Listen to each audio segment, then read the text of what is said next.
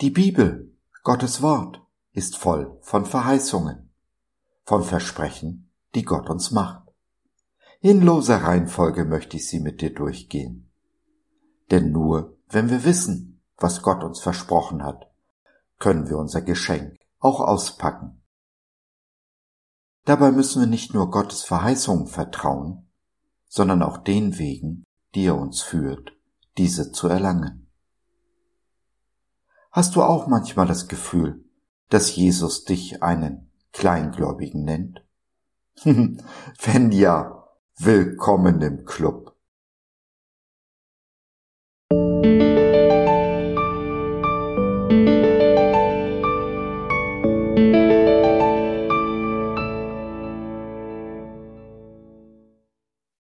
Kleiner Glaube, kleingläubig, eine Verheißung, ein Versprechen unseres Gottes. Der Herr aber sprach, wenn ihr Glauben hättet wie ein Senfkorn. Lukas 17, der Vers 6a. Oft schilt Jesus seine Jünger Kleingläubige, wenn mal wieder nichts so läuft, wie er es eigentlich erwartet hatte. Wie oft mag Jesus schon zu uns gesagt haben, O du Kleingläubiger, du Kleingläubige. Aber schimpft Jesus wirklich mit uns? Ist er enttäuscht ob unseres kleinen Glaubens? Ich glaube nicht. Und dies deutet sich auch in unserem Eingangsvers an, wo Jesus deutlich macht, dass der Glaube in Senfkorngröße genügt. Also ganz, ganz kleiner Glaube.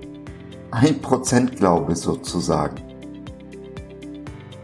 Wenn ich die Bibel übersetzt hätte, hätte ich zwischen dem Kleingläubigen ein Komma gesetzt. O du Kleiner, Gläubiger. Ich denke, so hat Jesus es gemeint. Meinst du nicht auch?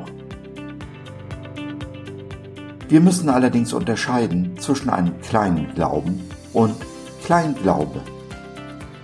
In Matthäus 17, dem Vers 20, spricht Jesus vom Kleinglauben bevor er auf den Glauben in Senfkorngröße zu sprechen kommt.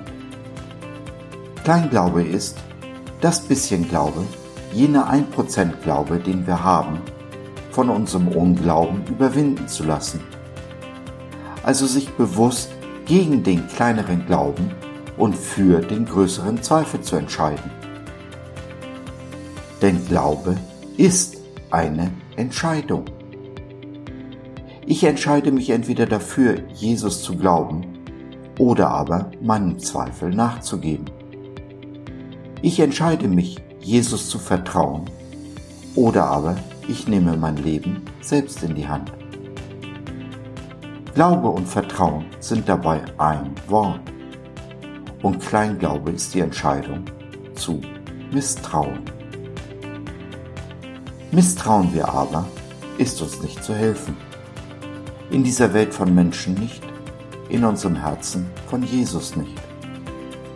Wie gesagt, unsere Entscheidung. Wir sehen also, nicht die Größe unseres Glaubens ist entscheidend, sondern was wir glauben, wem wir glauben, worauf wir unseren Glauben setzen. Ich habe mich vor 30 Jahren entschieden. Du dich auch?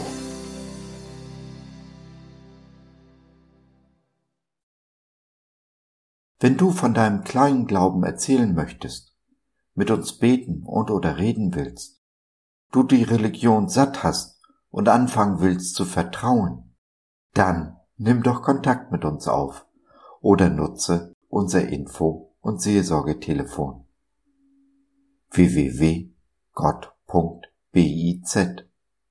Glaube von seiner besten Seite.